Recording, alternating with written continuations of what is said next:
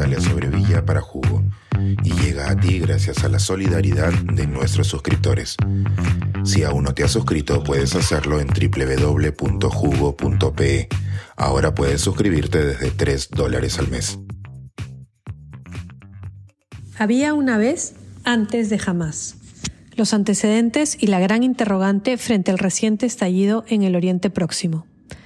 La masacre perpetrada por Hamas hace una semana en Israel ha desencadenado una onda expansiva de violencia tan poderosa que es difícil imaginar hasta dónde llegará. La virulencia con la que lamentada organización atacó a una población civil indefensa, jóvenes que bailaban en una fiesta al amanecer, familias enteras en los kibbutz del sur de Israel con niños y ancianos incluidos, así como a todos los que se cruzaron en el camino de los atacantes, que burlaron el cerco alrededor de la franja de Gaza. Es casi imposible de comprender para propios y extraños.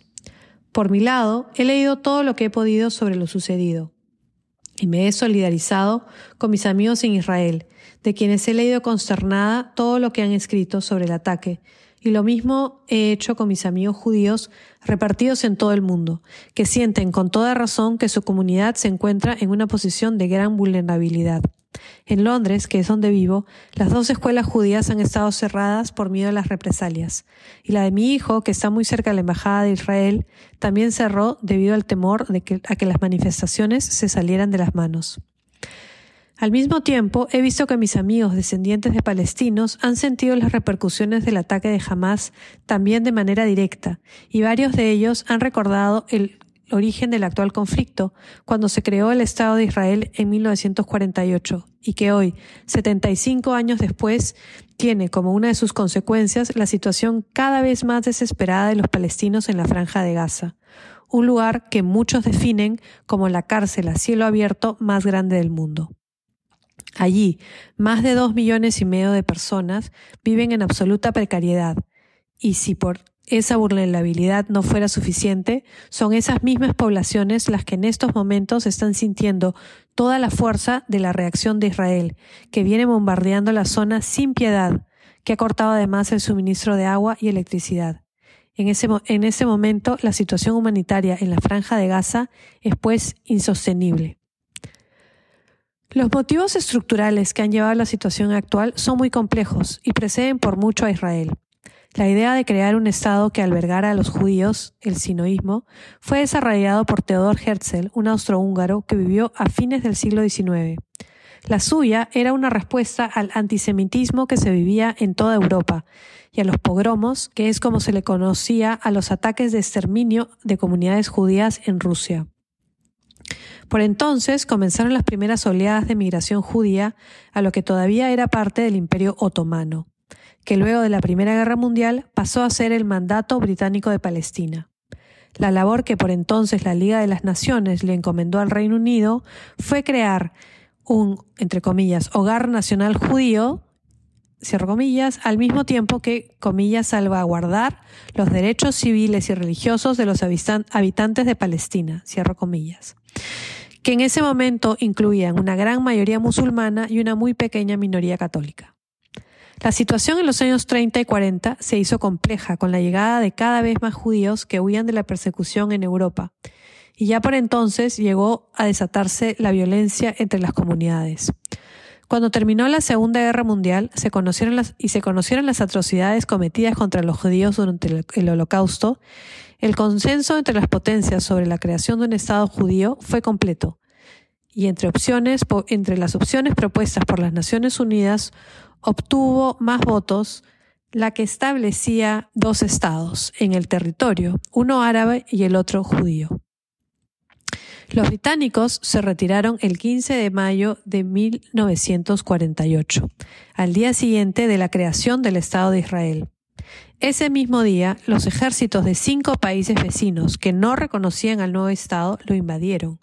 Pero cuando Israel emergió victorioso y se consolidó, el nuevo Estado se dio inicio a lo que los palestinos denominan Nakba, que significa catástrofe o desgracia. Israel pasó a ocupar el 77% del territorio. Jordania se encargó de administrar la región conocida como Cisjordania. Egipto hizo lo mismo con la franja de Gaza, y se establecieron también campos de refugiados con, unos con unas 5 millones de personas. En 1967, el conflicto que acompañó esta frágil convivencia tuvo su pico en la Guerra de los Seis Días, que tuvo como consecuencia la ocupación israelí de Cisjordania y la Franja de Gaza, con medio millón más de palestinos que terminaron refugiados. Seis años después, en octubre de 1973, una coalición encabezada por Egipto y Siria atacó a Israel en la denominada Guerra del Yom Kippur, durante la festividad religiosa judía más importante del año. Si bien este conflicto terminó por medio de la negociación y finalmente Egipto aceptó la existencia de Israel y se acercó a la esfera de influencia norteamericana, uno de los resultados fue la escalada de la violencia terrorista por parte de la Organización para la Liberación de Palestina. Los acuerdos de Camp David de 1978 cimentaron la paz entre Egipto e Israel, con el compromiso de establecer gobiernos autónomos en Cisjordania y la Franja de Gaza. Pero al mismo tiempo llevaron a una profunda fractura en el mundo árabe. En ese contexto nació Hamas, una organización palestina que busca la absoluta liberación de su gente y la destrucción de Israel.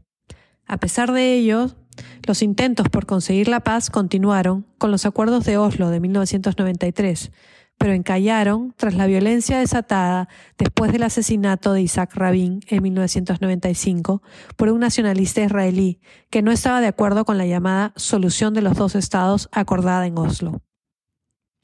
Los últimos 20 años han sido de entrampamiento, como describe muy claramente el historiador israelí Yuval Noah Harari en este artículo para The Guardian. En todo este tiempo, la búsqueda de una solución al problema de fondo se ha dado mediante el ensayo y el error. Sin embargo, a pesar de ello y de todo el horror de esta última semana, Harari considera que la paz todavía tiene una oportunidad si prevalece la cordura y trabajan juntos todos los que puedan en lo que él denomina una coalición de los dispuestos. Cuesta pensar que algo se haga realidad si se consideran todas estas décadas de una violencia que ha generado violencia. Pero quizás las imágenes y testimonios que hoy consternan al mundo en tiempo real ayuden a que esta vez encontremos un consenso y un rumbo definitivo a la paz. Suscríbete a Jugo y espía en vivo cómo se tramó este artículo. Nuestros suscriptores pueden entrar por Zoom a nuestras nutritivas y divertidas reuniones editoriales. Suscríbete en www.jugo.pe.